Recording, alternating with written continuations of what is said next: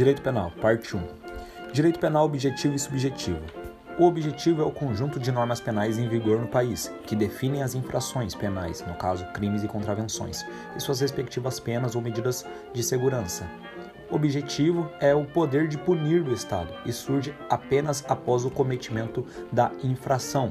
Tem o subjetivo positivo e o negativo o subjetivo positivo é a capacidade conferida ao Estado, e o negativo é a faculdade de derrogar preceitos penais ou restringir o alcance de figuras delitivas.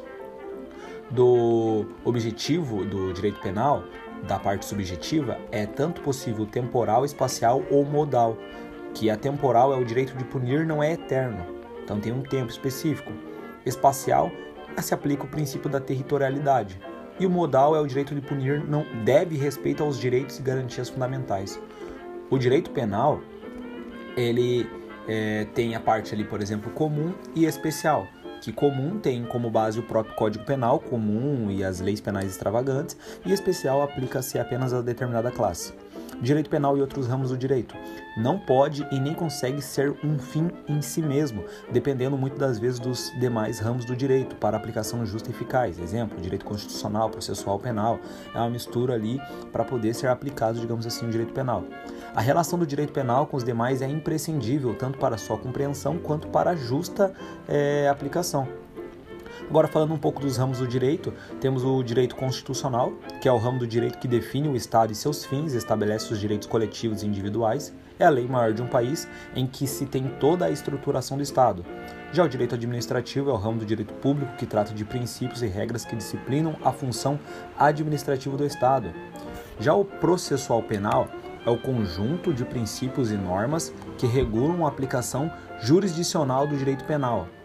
Já o direito civil é o ramo do direito privado, o ramo, no caso, que destina a reger relações familiares, patrimoniais e obrigacionais, que se formam entre indivíduos encarados como tais, ou seja, enquanto membros da sociedade. Então, esses que eu citei, direito constitucional, processual penal, administrativo, são ramos do direito público, enquanto o direito civil é ramo do direito privado. Dos princípios do direito penal, como regra, são expressões normativas de valor específico, a qual servem de base para condicionamento, orientação e compreensão do ordenamento jurídico, tanto para sua aplicação e conexão, quanto para a edição de no novas normas penais. Esse é um, um tema né, que vem antes de começar a explicar os princípios. Aí depois o princípio da legalidade, que diz que não há crime sem lei anterior que o defina, nem pena sem prévia combinação legal. E dentro do princípio da legalidade tem a reserva legal e a anterioridade. A reserva legal diz que quando estabelece que é quando estabelecido por lei, a penal, né, vai ser a única caracterização da infração penal. No caso, a reserva legal é a única que pode é, estabelecer e falar a respeito de lei que vai caracterizar a infração penal. Não pode ser feito, por exemplo, por decreto, por portaria, e sim a partir apenas de lei. Nem que seja, por exemplo, uma lei ordinária, mas tem que ser por lei. E anterioridade, a lei penal está em vigor no momento é, da prática do ilícito penal. O princípio indúbio pro réu ele diz que, na falta de elementos comprobatórios da prática da infração penal, busca-se a solução mais benéfica ao réu, neste caso a sua absolvição. Esse princípio ele é na apreciação das provas, jamais na interpretação da norma. O princípio da vedação do bis in idem é, uma vez sancionado pela norma penal pela infração cometida, não pode condenado ser punido pelo mesmo fato, no caso processual, não pode ser processado duas vezes pelo mesmo crime. Na material, não pode ser condenado duas vezes pelo mesmo fato. E no executado, né, não pode ser executado duas vezes pelo mesmo fato também. Do princípio da intervenção mínima ou insignificância, a lei penal preocupa-se com as transgressões às normas mais graves e relevantes, deixando para outros ramos do direito a aplicação da sanção cabível em caso em, em caso em concreto. No caso, a intervenção mínima diz que o direito penal tem que ser utilizado em última ratio.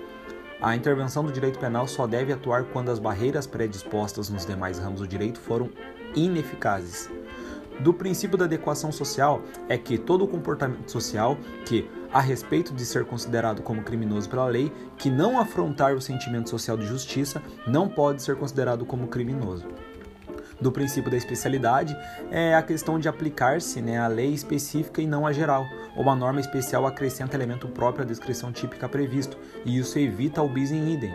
Então é basicamente aquela questão da, da, do infanticídio, que aplica a, a lei especial em vez da lei geral, e evita o bis em idem justamente porque não vai ser aplicado as duas, é, tanto a norma geral quanto a, lei, a, a norma especial. Consunção é o crime fim absorve o crime meio, em situação que ocorre uma sucessão de condutas, tendo algum nexo de, de, de dependência entre, ela, entre eles, no caso. Então, consunção, basicamente, eu não sei se esse exemplo cabe, mas é a pessoa que invade a residência né, para poder furtar. Então, o furto ali que vai ser considerado né, e o crime é, meio acabe sendo, sendo absolvido. É, absorvido, desculpa. É, o, agora sobre o slide 2, né, é, as fontes de materiais, as fontes do direito em si consistem na própria criação, essência e origem da norma, podendo ser material ou formal. Aí das fontes materiais diz respeito à criação da norma de direito, compete em si a União legislar sobre a criação da norma. Porém, né, os estados podem, desde que haja interesse sobre questões específicas, mas é bem mais difícil de acontecer. Porém, se na prova vem dizendo que os estados não podem é, falar a respeito de criação das normas e tal, tá errado, que eles podem, mas mesmo que seja algo competente em si a União, ao Congresso Nacional. Das fontes formais é a forma pela qual o direito penal se exterioriza, podendo ser normas incriminadoras ou não incriminadoras. Aí dentro das fontes formais nós temos as imediata, que é a própria lei, sendo permissiva ou explicativa, e a mediata, né, que é por costumes e princípios gerais. Agora a respeito da norma penal em branco, a norma penal completa é quando dispensa complementos normativo ou valorativo. E incompleta depende de complementos normativo ou valorativo. Aí, vindo em si agora sobre a norma penal em branco, a norma penal em branco ela, ela depende de complemento normativo. Ela é incompleta por conta desse sentido, ela, ela, depende de complemento normativo, sendo que ela, a incompleta ela pode ser tanto pela falta de complemento normativo ou valorativo, mas na norma penal em branco depende de complemento normativo. No caso, nas normas penais em branco, o preceito primário ele é incompleto, mas o secundário é determinado, podendo ser heterogênea ou homogênea. E cuidado né, com a questão do, do heterogênea, que pode ser basicamente é, norma penal em branco própria ou em sentido estrito. Dizer isso é a mesma coisa que falar heterogênea, própria ou em sentido estrito. É no caso uma lei e uma portaria é uma coisa que não emana do legislador. Já homogênea é lei mais outra lei, emana do legislador. No caso, é uma norma penal em branco imprópria ou em sentido amplo. Então vamos lá: heterogênea, lei mais decreto, própria ou em sentido estrito. Não emana do legislador. Homogênea, lei mais outra lei, norma penal em branco imprópria ou em sentido amplo e emana do legislador.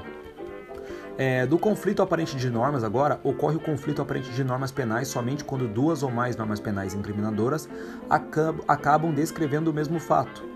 Todavia, há apenas a aparente incidência de duas ou mais normas em relação a um fato, uma vez que somente uma poderá ser aplicada em si ao caso em concreto. Então, o conflito aparente de normas, na verdade, não é que existe um conflito aparente de normas. Ele é apenas, digamos assim, como se tivesse tido um conflito, mas no, no fundo, no fundo, vai somente uma norma ser aplicada ao caso em concreto. Tanto que do conflito aprende de normas, né, tem o princípio da especialidade, que, acre que acrescenta elemento próprio à descrição típica prevista na norma geral. Então está dizendo lá, é, descrição típica do homicídio, matar alguém e todas as outras descrições lá do, acho que do artigo 121. Aí vem o princípio da especialidade fala: infanticídio é matar alguém também? Sim, é matar alguém também, mas tem um elemento próprio. Então, ele vai trazer uma descrição específica daquela previsão da norma geral, trazendo daí o, a, a, o direito especial para tratar sobre aquele assunto, que vai ser uma outra pena, vai ser uma outra forma de tratar. O princípio da subsidiariedade é uma norma que é primária e a outra que é subsidiária, pois descrevem duas condutas em graus diferentes, que é, em graus diferentes de violação de um bem jurídico. Então, basicamente, lá o roubo, né? Que dentro do roubo tem a, o constrangimento legal, mas é um só ato que tem dentro deles dois ali, né? Então, acaba um sendo subsidiário do outro. A norma primária e a outra é subsidiária. Já o princípio da construção, a norma definidora de um crime constitui meio necessário ou fase normal de preparação ou execução de outro crime, tendo dentro do princípio da consumação, da consunção, o antefato impunível e o pós-fato impunível. Um exemplo de antefato impunível é a falsificação do cheque para praticar o estelionato. Eu precisei falsificar para poder praticar o estelionato. Então a falsificação é o antefato impunível. E um exemplo de pós-fato impunível é você subtrair um bem e depois você vender ele. Então a venda ali acaba sendo um pós-fato impunível. Ou você rouba o relógio de alguém e vai lá na frente, descobre que o relógio é falsificado e quebra ele no chão. Então esse dano ali ele acaba sendo um pós-fato impunível. É, da validade e eficácia da lei penal no tempo e no espaço agora. Lei penal no tempo tem como objetivo demarcar o momento exato em que a norma penal terá sua incidência legal ao caso concreto no caso, a legalidade é reserva legal e anterioridade, que diz né, que não tem crime se ele é anterior que o defina, não há prévia, não há pena sem prévia combinação legal. Só repetindo aquela questão. Então, da eficácia da lei penal no tempo, diz que ninguém pode ser punido por fato que a lei posterior deixa de considerar crime, cessando em virtude dela a execução e os efeitos penais da sentença condenatória. A regra é que a lei não retroagirá, essa é a regra, mas a exceção diz que a lei penal pode retroagir quando de alguma forma possa trazer benefício ao réu. No caso lá, a retroatividade, né? Retroatividade de lei mais benéfica. Também tem a ultratividade da lei, né? Que é quando é, ocorre quando, embora uma lei seja revogada, ainda mantém a sua eficácia no tempo. Normalmente aplica-se em favor do réu, tratando-se de, de, de lei é, mais benéfica. Então tem tanto essa questão da retroatividade de lei mais benéfica e tem a ultratividade da lei penal mais benéfica. Das hipóteses de conflito de leis penais no tempo, é, ocorre quando duas ou mais leis penais, as quais de algum modo tratam do mesmo assunto de maneira diferente, acabam se sucedendo, tendo, por exemplo, o abolitio crimes, o novatio legis incriminadora, o novatio legis impégios e o novatio legis imélios. O abolitio crimes é que uma nova lei que revoga a norma anterior incriminadora, ou seja, a antiga passa a ser atípica. Então, mesmo que uma pessoa esteja lá condenado por um caso transitado em julgado, se vem uma abolitio crimes e aquele caso deixa de ser considerado crime, a pessoa vai ser solta, não vai ser mais considerado como crime. A novatio legis incriminadora diz que a criação de condutas criminosas é, é, diz que né, é a criação de condutas criminosas. A lei penal passa, passa a considerar criminosa uma conduta antes irrelevante em sua esfera. Então, basicamente, isso é uma criação de uma nova conduta criminosa. Já no, novatio legis impégios, você tem que pensar que é pior, pégios, pior.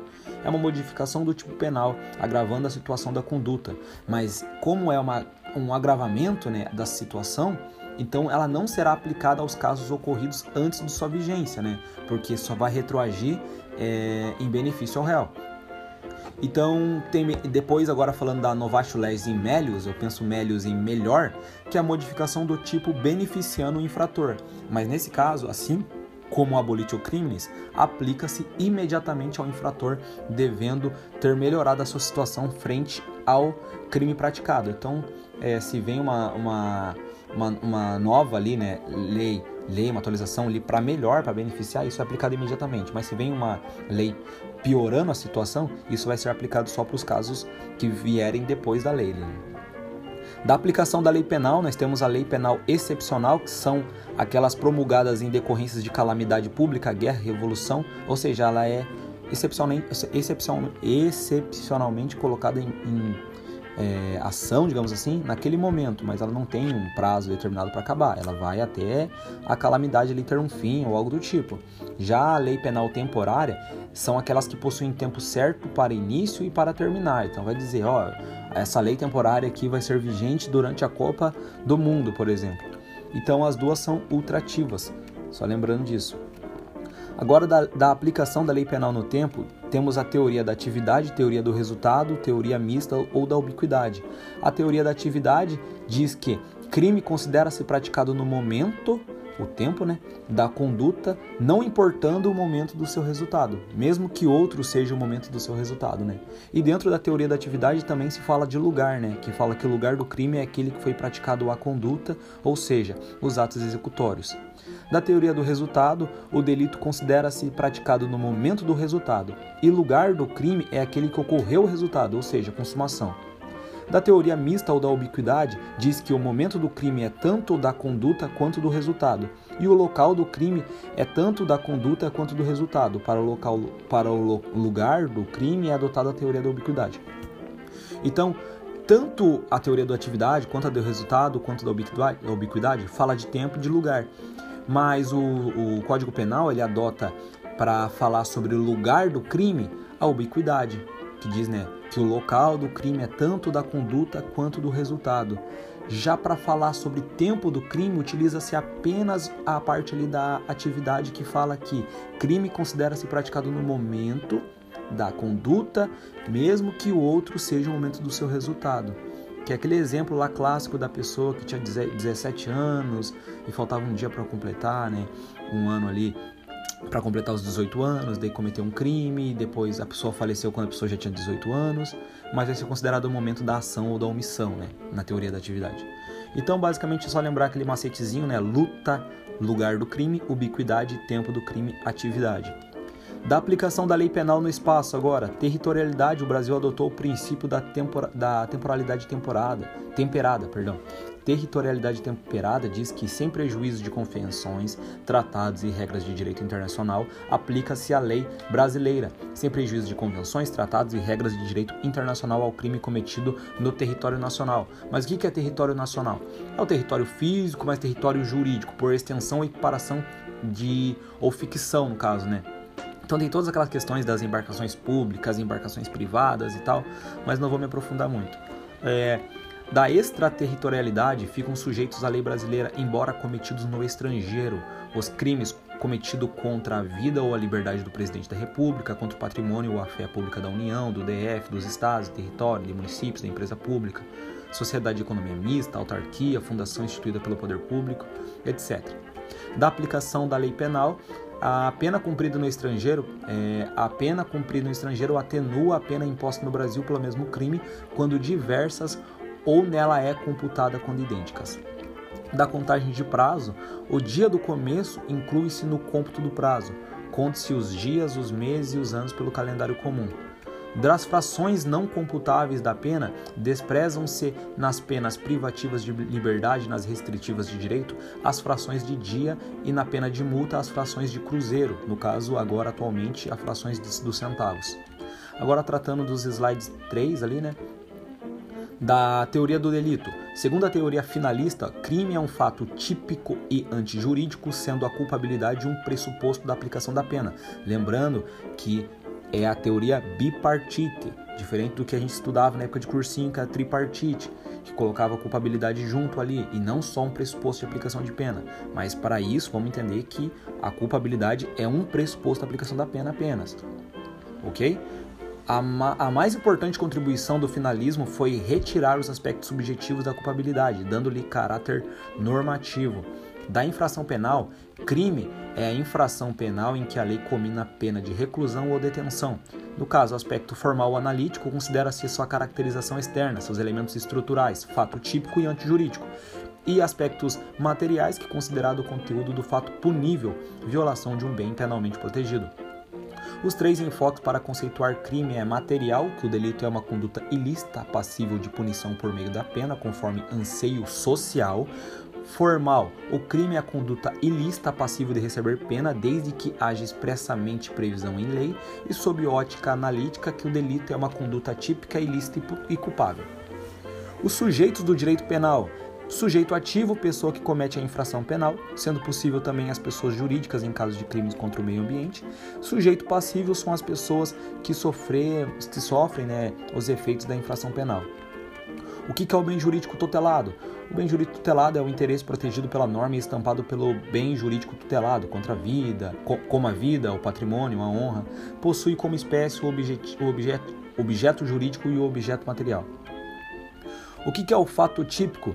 É o fato que se molda perfeitamente aos elementos constantes no modelo previsto na lei penal. É uma ação ou omissão humana antissocial que, norteada pelo princípio da intervenção mínima, consiste numa conduta produtora de um resultado que se submete ao modelo de conduta proibida pelo direito penal, seja crime ou contravenção penal. Elementos do fato típico é o que? Conduta, que vou falar cada, é, um, um de cada vez. Elementos fato típico. Conduta é ação ou omissão humana, consciente e voluntária, dirigida a uma finalidade típica ou não, é, é uma conduta penalmente relevante que produz ou tenta produzir um resultado previsto na lei. Da conduta, nós temos a conduta dolosa, que o agente quis ou assentiu, ou no caso, assumiu o risco, que no caso seria a teoria da vontade e do assentimento. E também temos a conduta culposa, né, que é aquela que é resultado de seu da sua imprudência, da sua imperícia e da sua negligência. Falando a respeito do dolo, né, que é a vontade e consciência de realizar os elementos constantes do tipo legal, mas amplamente é a vontade manifestada pela pessoa humana de realizar a conduta. No caso, o crime doloso é a intenção de cometer infração penal, querendo o resultado ou assumindo o risco de produzi-lo. Então, se estiver dizendo assentindo o risco, também está certo. O dolo direto ou determinado, a pessoa tem a vontade de praticar. No dolo indireto ou indeterminado, ocorre quando a vontade do agente não se dirige a certo e determinado resultado, podendo ser alternativo ou eventual. O alternativo é o tanto faz, o eventual é quero ferir, mas aceito matar. Então, tanto o alternativo quanto o eventual está dentro do dolo indireto, que também pode ser entendido como indeterminado, beleza?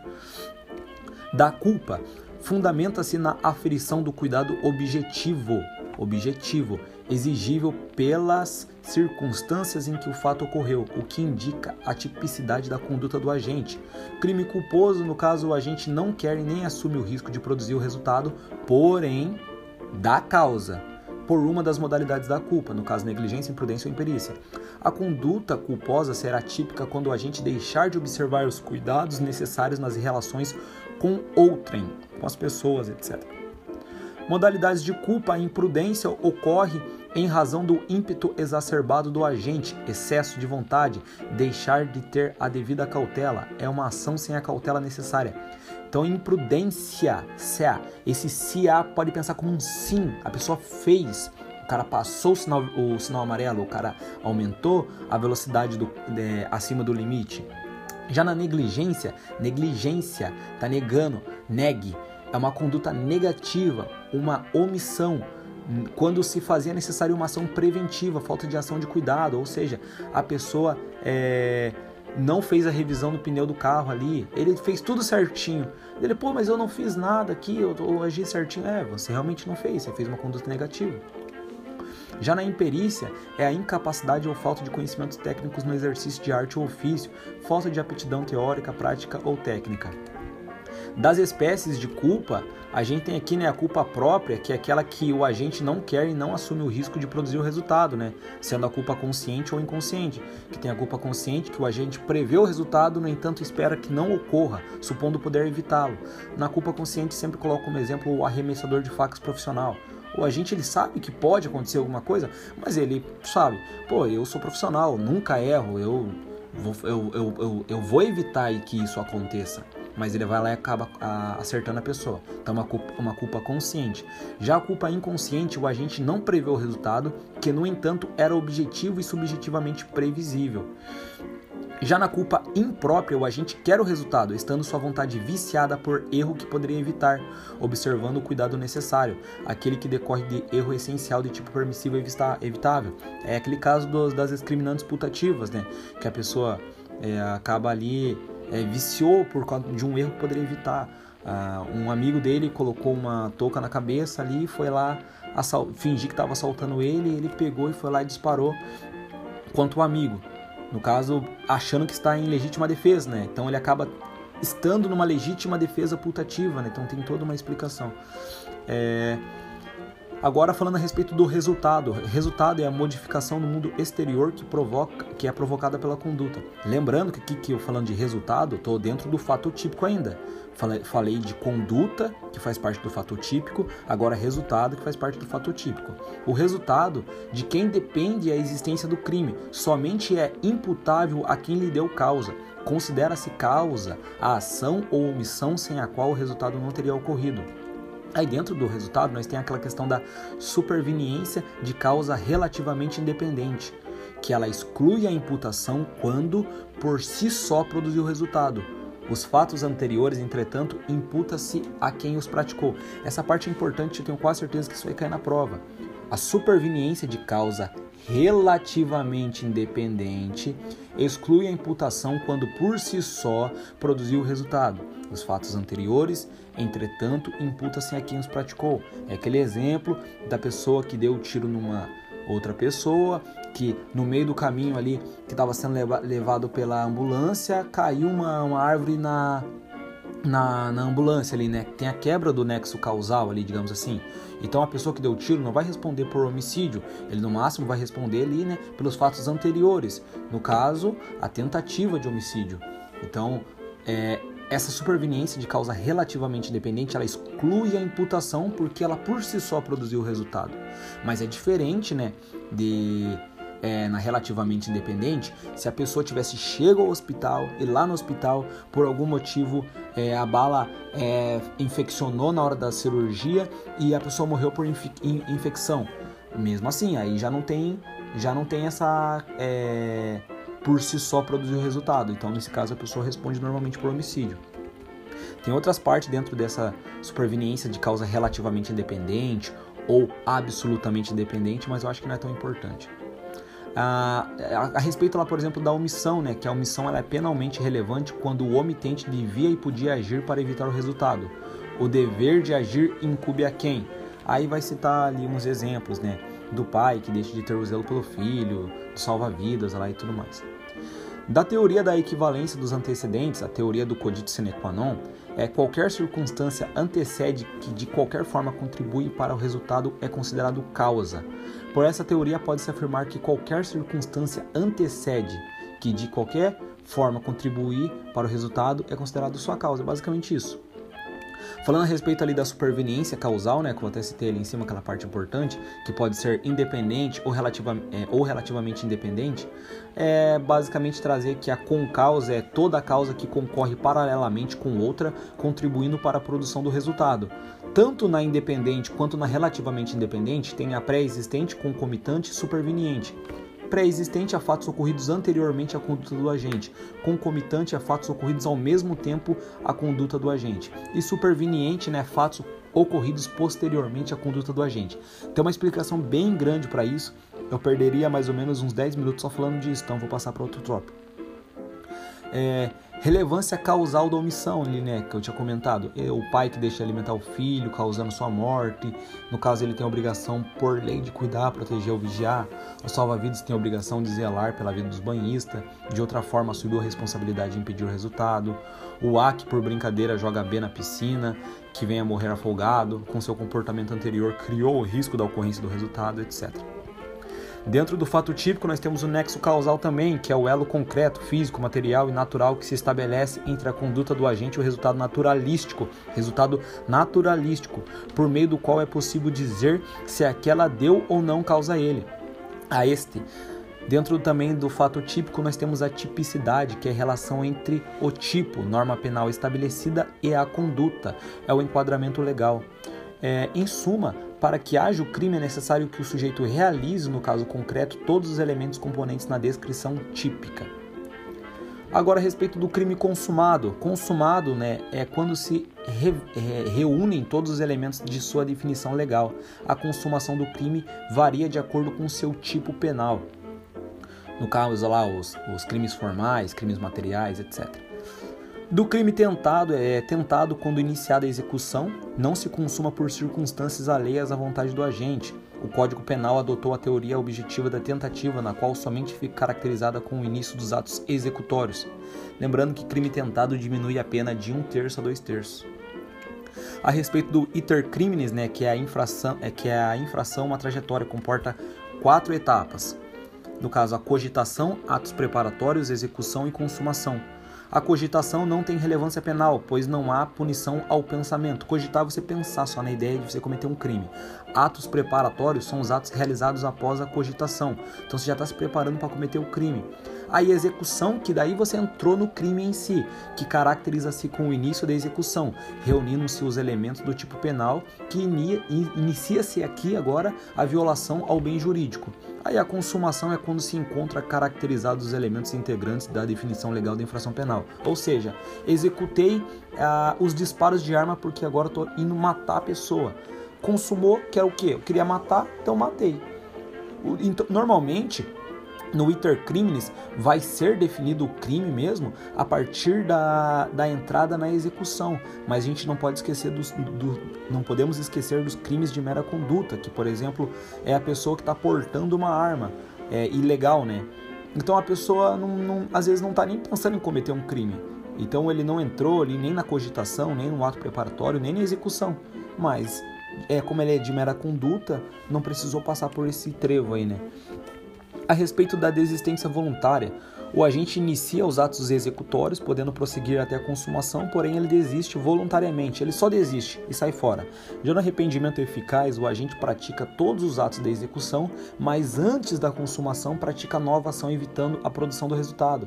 E tem que ser eficaz, ou seja, ele liga ali para a ambulância pedindo socorro, é, pede desculpa ali ou algo do tipo e tenta acompanhar aquela situação. Mas se o cara mesmo assim morrer, não vai ser aplicado ali o arrependimento eficaz e a pessoa vai responder por homicídio consumado de um jeito ou de outro. Mas se ele conseguiu salvar a vida da pessoa ali, conseguiu dar a volta por cima, aí aplica o arrependimento eficaz, dando a possibilidade de diminuição de pena. O arrependimento posterior é causa obrigatória de diminuição de pena, tendo como objetivo a reparação do dano. Lembrando que são nos crimes né, sem violência ou grave ameaça. Então é a pessoa ali né, que deu um jeito de reparar o dano. Se ele acabou, ele, ele entrou no. Ele, ele, ele conseguiu consumar o crime, então, nesse caso, ele consumou o crime. Não é antes da consumação, que é no caso do arrependimento eficaz ou no arrependimento é, na desistência voluntária na desistência voluntária e no arrependimento eficaz, ele não chega a consumir, ele está no meio da execução. Numa ele só para e no outro ele faz uma, um, uma ação eficaz. No arrependimento posterior, não, ele consumiu o crime. No caso, o cara furtou. Furtei ali, mas poxa, no meio eu acabei desistindo. Peguei, fui lá e devolvi o bem à pessoa, ou dei algum jeito de, é, de reparar o dano não teve violência, não teve grave ameaça, tranquilo. Daí isso é passível né, de é, diminuição de pena. O crime impossível ocorre, no caso, quando a conduta do agente jamais poderia levar a, jamais poderia levar o crime à consumação, tornando-se fato atípico. Então tome cuidado que se jamais poderia levar o crime à consumação, a gente tem é, por conta de concurso muito essa questão de jamais, né, ficar pensando que nunca, é, em hipótese alguma, pensar que a questão está errada por causa disso, né? No, no, caso, não há crime quando a preparação do flagrante pela polícia torna impossível a sua consumação também, né? É bom lembrar disso. Agora falando a respeito da antijuridicidade, que é a relação de contrariedade entre o fato e o ordenamento jurídico. Assim, para a caracterização do crime não basta o fato ser típico, necessitando, portanto, ser contrário à lei. Então, o, o, a situação pode ser típica, pode ter conduta, pode ter é, resultado, pode ter nexo causal, pode ter tipicidade, mas se for feito em estado de necessidade, não tem contrariedade à lei ali, mas ele é típico.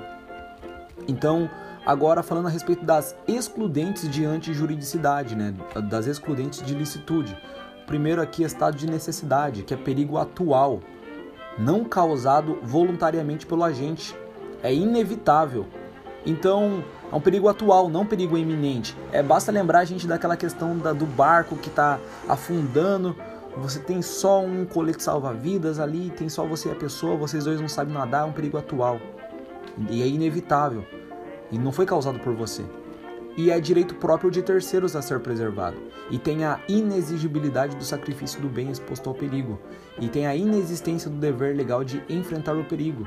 Então você não é uma pessoa que deve enfrentar o perigo ali naquele momento, você é uma pessoa igual a outra ali. Agora, a respeito da legítima defesa, é a agressão injusta, atual ou iminente.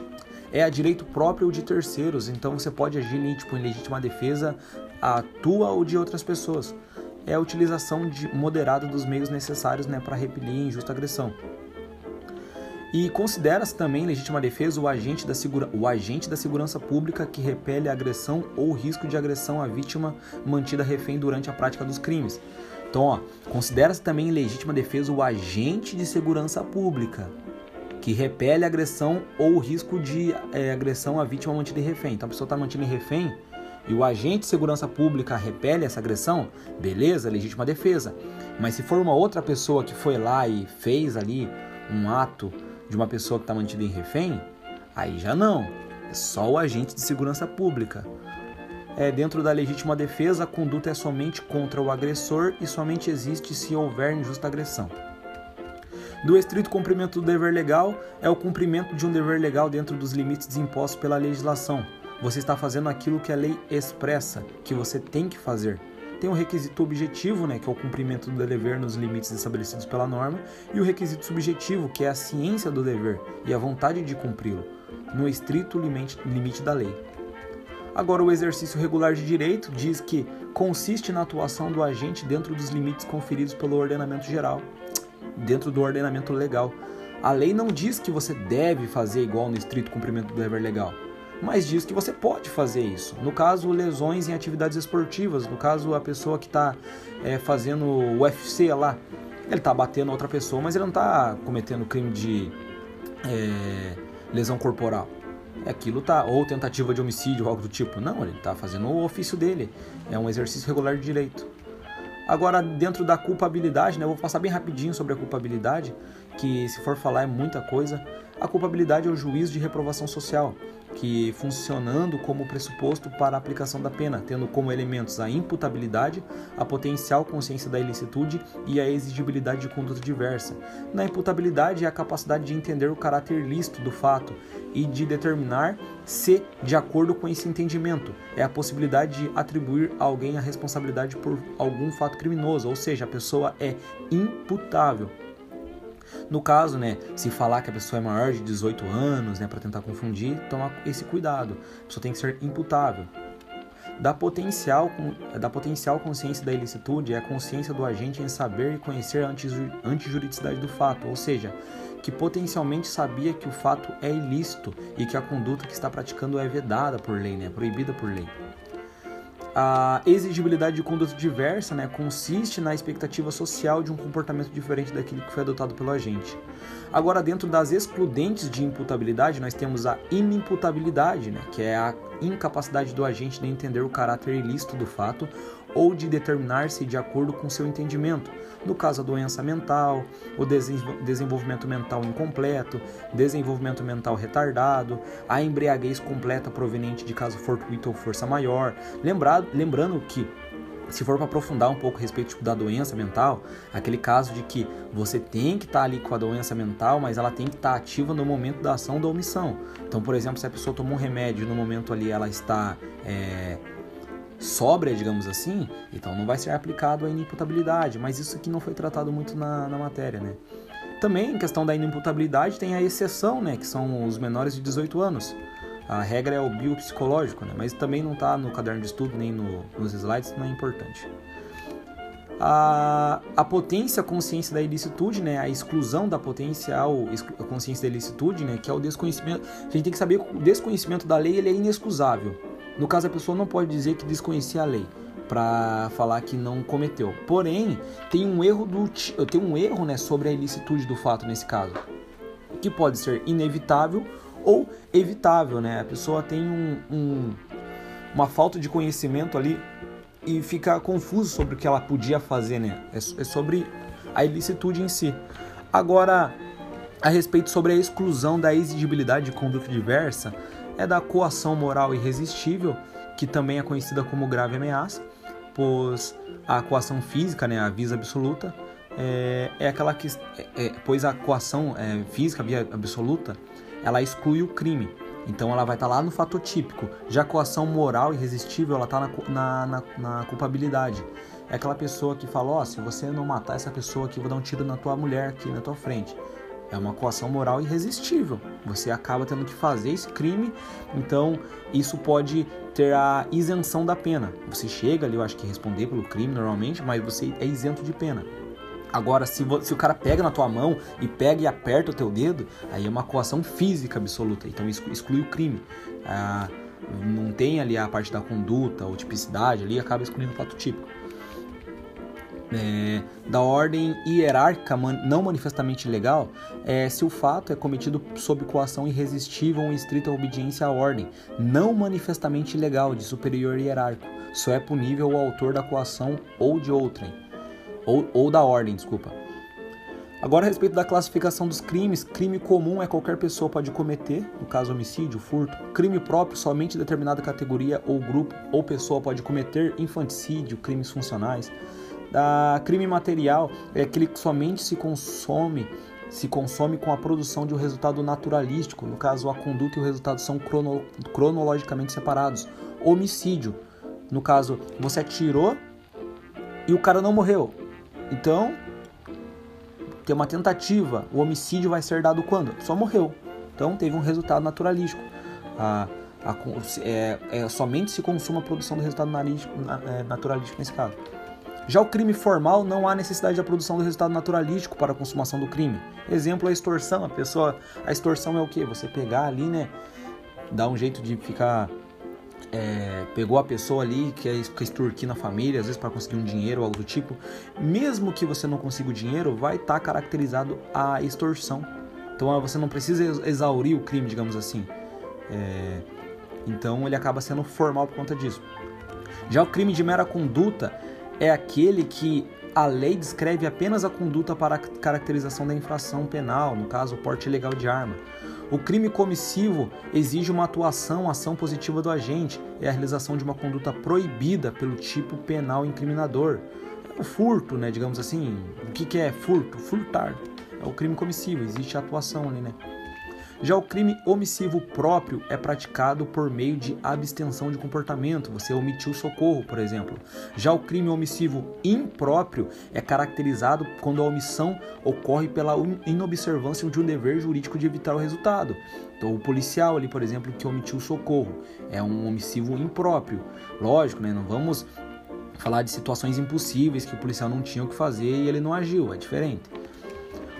O crime permanente é aquele em que a sua consumação se prolonga ao tempo, renovando-se a cada momento. No caso, extorsão mediante sequestro. E o crime continuado é quando o agente, mediante mais de uma ação ou omissão, pratica dois ou mais crimes da mesma espécie e, pelas condições de tempo, lugar, maneira de execução e outras semelhantes, devem os subsequentes ser havidos como continuação do primeiro, aplicando-se-lhe a pena de um só dos crimes, se idênticas ou mais graves, se diversas, aumentada em qualquer caso de um sexto a dois terços. Crime habitual é caracterizado pela reiteração de atos que corresponde a um estilo de vida do criminoso. Não me lembro que o que o, o, que o professor falou a respeito do rufianismo, o exercício irregular da medicina, etc. Agora entrando ali nos slides 4, é, o erro, né? O erro é que vicia a vontade, ou seja, que gera uma equivocada percepção da realidade. Pode incidir sobre os elementos estruturais do delito, erro de tipo, ou sobre a ilicitude da ação, erro de proibição. Observação: a ignorância da lei não se confunde com a ausência de ilicitude de um fato. O erro sobre elemento constitutivo do tipo legal de crime exclui o dolo, mas permite a punição do crime culposo, se previsto em lei. Das discriminantes putativas, é isento de pena quem, por erro plenamente justificado pela circunstância, supõe situação do, quatro, do fato que, se existisse, tornaria a ação legítima. Não há isenção de pena quando o erro deriva da culpa e o fato é punível como crime culposo. Os erros do tipo é a falsa percepção da realidade. A pessoa age pensando estar amparada pela lei, exemplo, a legítima defesa putativa, pois se de fato aquela situação fosse real, se caracterizaria uma legítima defesa. Já o erro de proibição, o agente percebe a realidade, ele entende o que ele está fazendo ali. Né? No, o, no erro de proibição, o agente supõe permitida uma conduta proibida. No caso, a pessoa que fala ah, não, achado não é roubado. A pessoa pensa ali que pode ser feito aquilo. Então, o objeto do erro não é nem a lei, nem o fato, mas a ilicitude, isto é, a contrariedade do fato em relação à lei.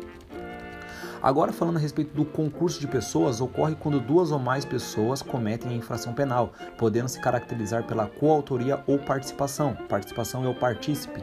Quem, de qualquer modo, concorre para o crime incide nas penas a este combinado, na medida de sua culpabilidade. O concurso de pessoa é a reunião de vários agentes concorrendo de forma relevante para a realização do mesmo evento, agindo todos com identidade de propósitos. O requisito do concurso público é pluralidade de pessoas, relevância causal das condutas no, ou no nexo causal, liame subjetivo e identidade de infração penal. A pluralidade de pessoas é duas ou mais pessoas, porque se não tiver duas ou mais pessoas na conduta delitiva, não, nem se pode falar de concurso de pessoas. O caso, se tiver uma pessoa só, não se fala em concurso de pessoas. A, re, a, re, a relevância causal das condutas ou nexo causal é a ação do agente deve ter relevância para a ocorrência do resultado. O liame subjetivo significa a ciência da colaboração de um dos envolvidos no resultado criminoso. Não é necessário o acordo prévio, né, a combinação, basta a adesão, é aquele famoso sinalzinho ali, ó, ó, mata ele. Não precisou nem falar nada, só com o olhar ali vocês já se identificaram e agiram é, com colaboração. A identidade da infração penal é havendo o liame subjetivo, todos os envolvidos devem responder pela mesma infração penal. Falando a respeito da autoria agora, autor é quem realiza a ação nuclear, ação nuclear, o núcleo típico ali, e partícipe é quem concorre de qualquer forma para o crime.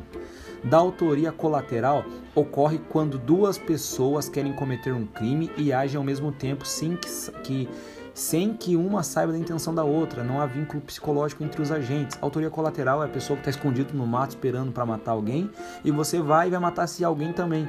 Aí vocês dois meio que chegam atirando ao mesmo tempo. E você não sabia que o outro queria matar a pessoa.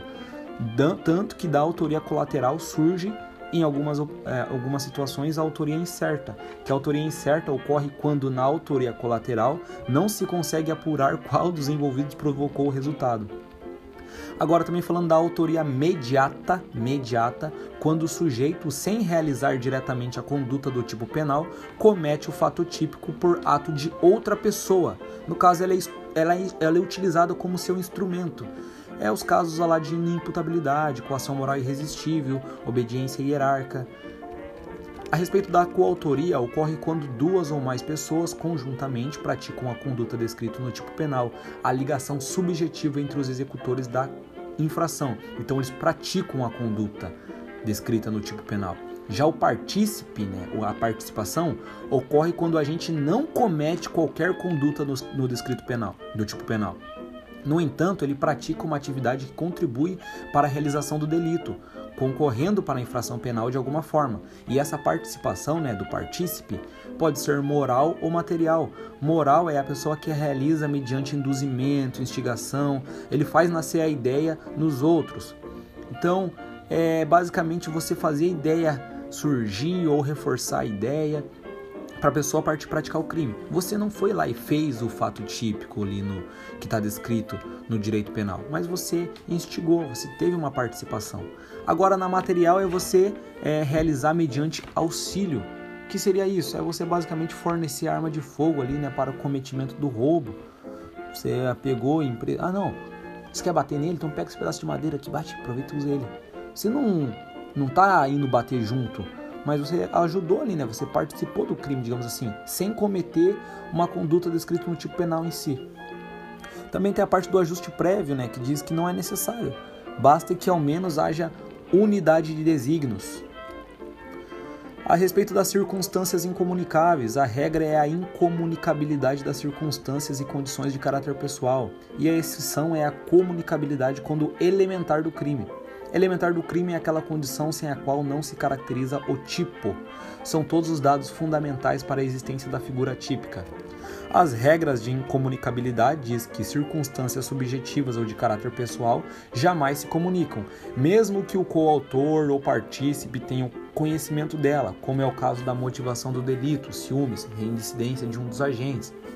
Já circunstâncias objetivas comunicam-se desde que o coautor ou partícipe tenha conhecimento delas.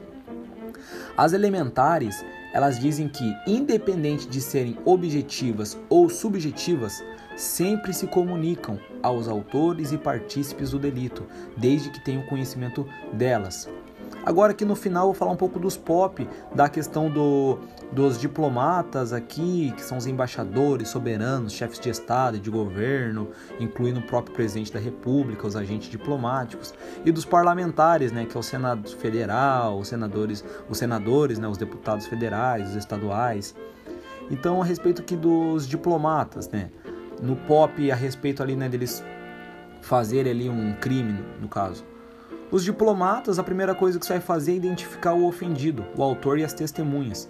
Depois você vai identificar a autoridade agora. No caso, como você vai fazer isso? Constatando por documento né, funcional ou por qualquer outro meio válido que o autor, no caso, é uma das seguintes autoridades diplomáticas. E agora do crime, o que você vai fazer? Primeira coisa, preservar o local de crime, se necessário. A segunda, apreender os instrumentos ou objetos usados na prática da infração, se houver, né? A terceira é lavrar o BOCOP. E a quarta é liberar a autoridade. E o quinto é encaminhar o BOCOP para o Ministério das Relações Exteriores. Agora, os parlamentares têm a possibilidade tanto de crime afiançável quanto inafiançável o passo 1 um e 2 ele é a mesma coisa, né? Você vai identificar o ofendido, o autor e as testemunhas, identificar a autoriedade, constatar né, por documento funcional, algo do tipo. No crime afiançável é a mesma coisa que no, nos diplomatas, que é preservar o local do crime, apreender os instrumentos ou objetos usados na prática da infração, lavrar o BOCOP, liberar a autoridade, mas a única diferença é que você vai encaminhar o BOCOP para a Procuradoria-Geral da República ou Procuradoria-Geral da Justiça. Já nos crimes inafiançáveis dos parlamentares, no caso racismo, crime hediondo praticado por grupos armados, etc., você prende o autor e você preserva o local do crime em segundo, se necessário. Terceiro, você apreende os instrumentos ou objetos usados na prática da infração, se houver. O quarto, você vai informar os deslocamentos para DP, ACRE, né, o Copom, e depois você vai lavrar o BOPA, ou seja, prisão e apreensão. Então, dos parlamentares, em caso inafiançável, você prende o autor. Já inafiançável, você vai liberar, você vai lavrar o BOCOP, que é a mesma coisa nos diplomatas. Mas pode ver que nos diplomatas não cabe essa questão do, de ser inafiançável ou afiançável. O que for ali, você libera a autoridade e lavra só o BOCOP e vai encaminhar o BOCOP para os Ministérios das Relações Exteriores.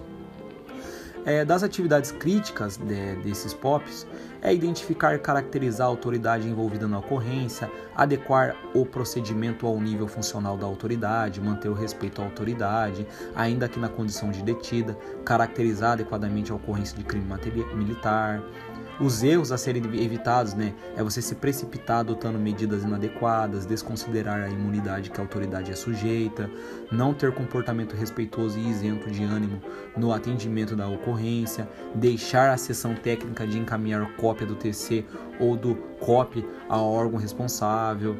Então você pode confundir também o crime militar com comum nos casos de militares detidos, etc. Bom, basicamente é isso. Espero ter ajudado aí, até mesmo eu, né? Tô lendo tudo. Isso aí, boa sorte, tamo junto.